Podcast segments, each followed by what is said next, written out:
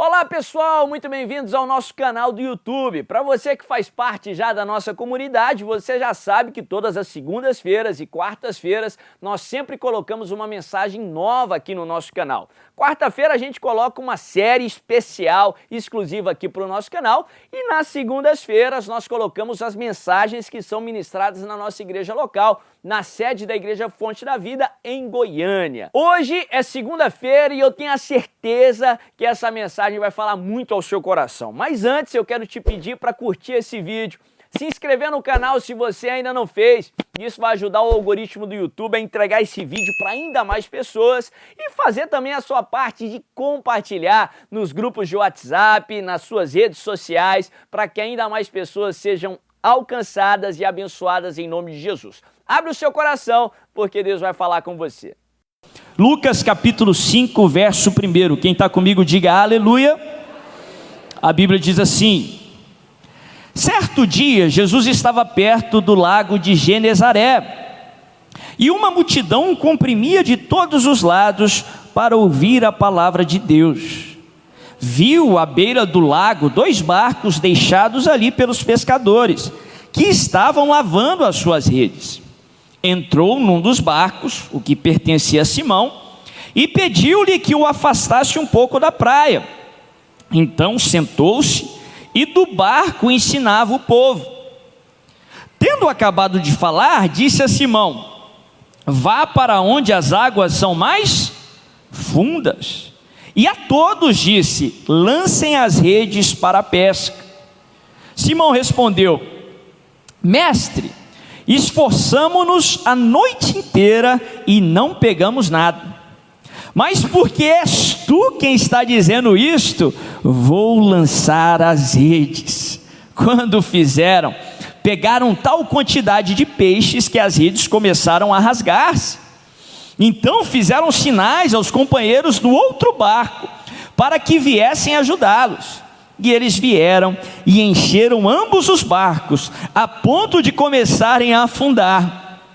Quando Simão Pedro viu, viu isso, prostrou-se aos pés de Jesus e disse: Afasta-te de mim, Senhor, porque sou um homem pecador. Pois ele e todos os seus companheiros estavam perplexos com a pesca que haviam feito, como também Tiago e João, os filhos de Zebedeu, sócios de Simão.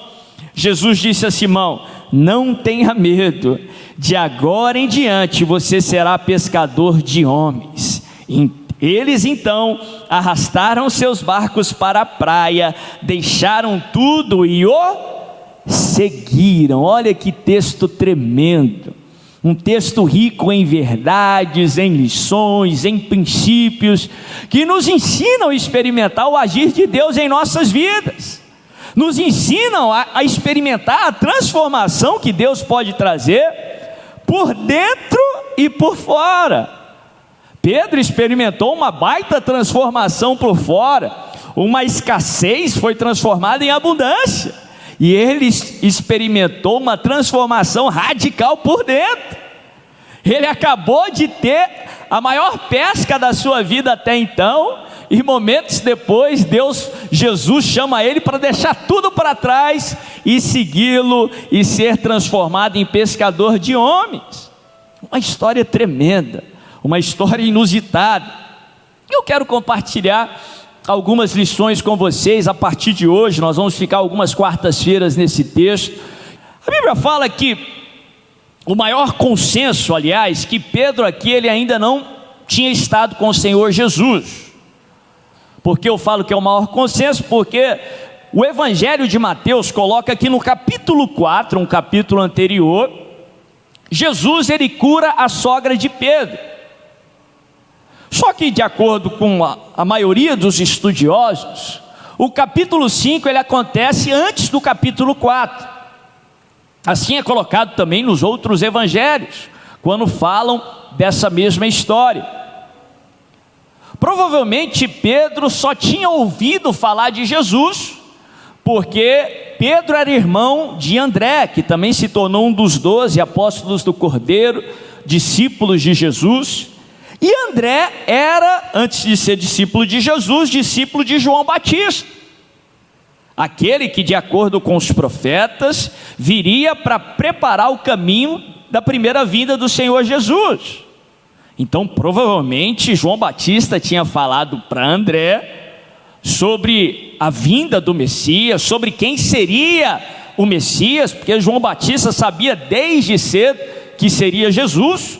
Lembra que João Batista era filho de Isabel, e Isabel sabia que a mãe do seu Senhor era Maria, sua prima ou sua parenta, e portanto João Batista provavelmente teria falado para André quem seria o Senhor Jesus, a promessa que ele seria o Messias.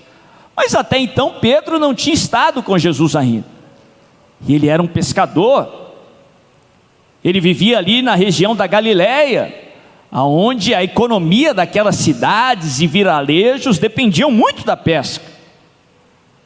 A Bíblia fala que depois de uma noite difícil, de uma noite de escassez, o expediente de trabalho para os pescadores ali era a noite.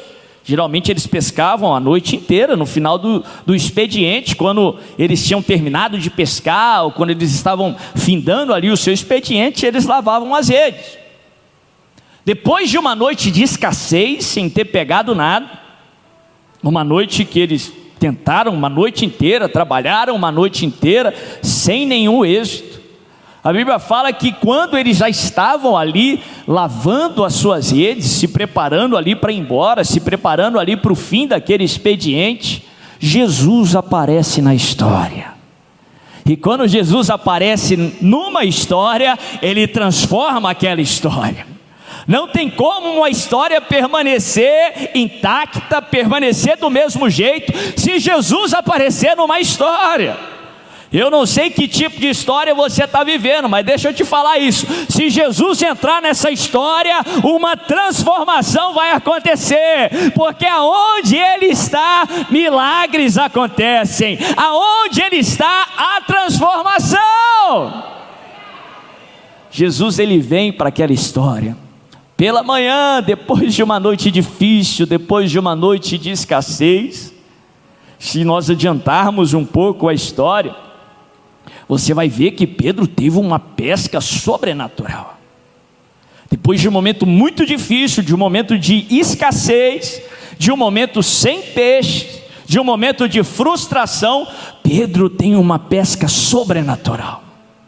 Eu posso ser ousado em falar que até então a maior pesca da sua vida, uma pesca que ele não estava preparado para receber. A Bíblia fala que ele pescou tantos peixes que ele precisou dos seus sócios, dos barcos vizinhos ali, para levar toda aquela pesca embora. Uma pesca transbordante, provavelmente a maior pesca da sua vida veio depois de um momento de muita dificuldade, depois de um momento de escassez. Eu não sei quanto a você, mas isso já prega uma mensagem para mim. Depois de um momento de muita dificuldade, de um momento de escassez, veio a maior pesca da sua vida. Eu não sei quem precisa ouvir isso, mas eu quero declarar de novo para você ouvir em nome de Jesus. Depois do momento muito difícil, do momento de escassez, veio o melhor momento da sua vida, em nome de Jesus. Essa história nos ensina muito sobre perseverança.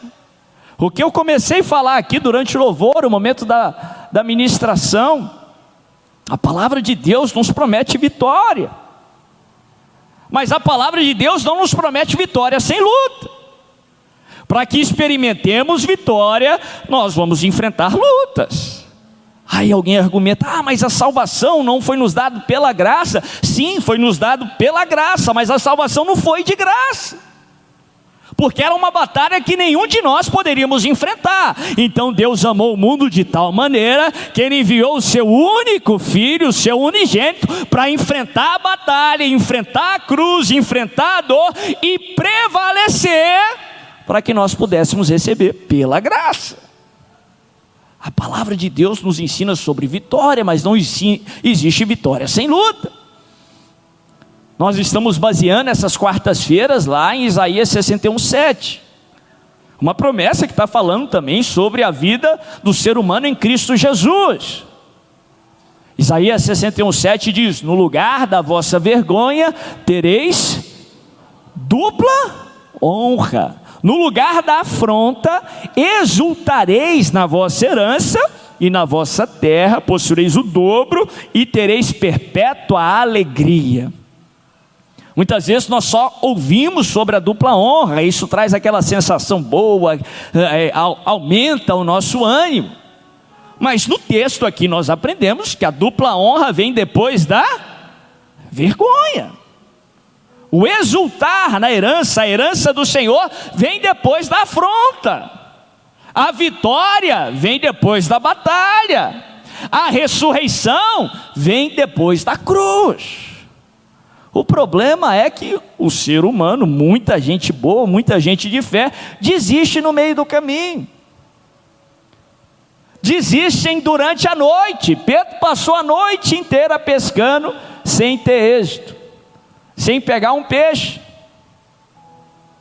Muita gente desiste no meio do processo e acabam não experimentando o agir de Deus a transformação do Senhor, a multiplicação, a pesca milagrosa.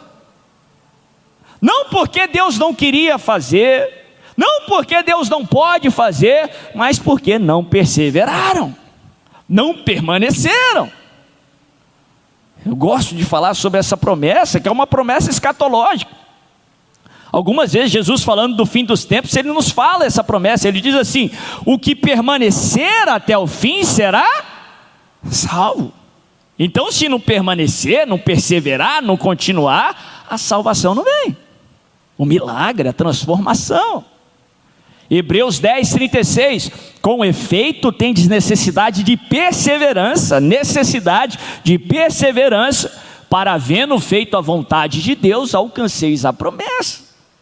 Você não vai alcançar o cumprimento da promessa se você não perseverar se você não permanecer. Ainda que você tenha passado uma noite inteira tentando sem êxito, tenta mais uma vez em nome de Jesus. Não desista até aqui. Você já chegou até aqui pela boa mão do Senhor, pela graça do Senhor sobre a sua vida. Tenta mais uma vez em nome de Jesus. Nós falamos nas últimas quartas-feiras sobre o milagre lá naquela mulher que tinha fluxo de sangue que há 12 anos parecia daquela enfermidade. E uma das lições que para mim ficam mais marcadas através daquela mulher é que, mesmo depois de 12 anos, ela não tinha desistido. Ela tentou, tentou, tentou e se frustrou, procurou em todos os médicos, gastou tudo que tinha, e ao invés de melhorar, ela piorava. E mesmo depois disso tudo, depois de 12 anos, ela cria que se tão somente ela tocasse no manto de Jesus, na orla do seu manto, ela seria curada. Permaneça, continue, persevere em nome de Jesus, ainda que você tenha esperado uma noite inteira, ainda que você esteja chorando uma noite inteira, se lembre, o choro pode durar uma noite inteira, mas pela manhã Jesus está lá na praia, pela manhã Jesus vem ao teu encontro, o choro pode durar uma noite inteira, mas a alegria vem pela manhã. Permaneça em nome de Jesus. A única possibilidade do inimigo ter algum êxito contra a tua vida é se você desistir, é se você não permanecer. O que permanecer até o fim será salvo. Eu falo aqui: o inimigo não pode nem tocar na tua vida sem a ação de Deus, sem a permissão de Deus. E se Deus permitir ele tocar, Deus vai colocar limites no agir do inimigo. Lembra lá da história de Jó? Deus falou: você pode até tirar os bens dele, mas não toca nele. Depois, você pode tocar, mas não tira a vida dele. O diabo só pode agir na esfera que Deus permitir. Ele não tem esse poder todo que pintam aí fora, não. Quando o diabo fala que vai te matar, que vai te destruir, Jesus já avisou que era a intenção dele isso tudo mesmo. Mas quando ele fala isso, ele não quer nem te tocar, porque ele sabe que ele não pode. Ele quer que você acredite nas asneiras dele. Ele quer que você mesmo se pare. que você desista. Porque se você não permanecer, a pesca não vem. Se você não perseverar, se você não continuar a crer, não continuar a confiar, você não vai receber. Hebreus 10, 35, um verso anterior do que eu citei, diz assim: Não lanceis fora a vossa confiança, porque ela será ricamente recompensada. Não lanceis fora a sua confiança, não importa quanto tempo você está esperando seja 12 anos, não estou querendo diminuir a sua dor, não. Deus se importa com você, Deus te ama, Ele se importa até com o desejo do seu coração. A Bíblia fala que aqueles que com lágrimas semeiam, com júbilo ceifarão. Se você já está chorando já há algum tempo, Deus está contando as suas lágrimas, Deus está contando as suas sementes. Aquele que com lágrimas semeiam, com júbilo ceifarão. Seja você que está esperando há 12 anos, como aquela mulher, uma noite inteira, como Pedro, você que está esperando há 25 anos, como Abraão esperou, há 38, como aquele homem ali, à beira do tanque de Betesda, ainda assim não desista em nome de Jesus, não pare, continue a confiar, permaneça, persevere em, em fazer a vontade de Deus, em obedecer a voz do Senhor, continue até o milagre acontecer, até a pesca milagrosa virar uma realidade, até o impossível acontecer, em nome de Jesus.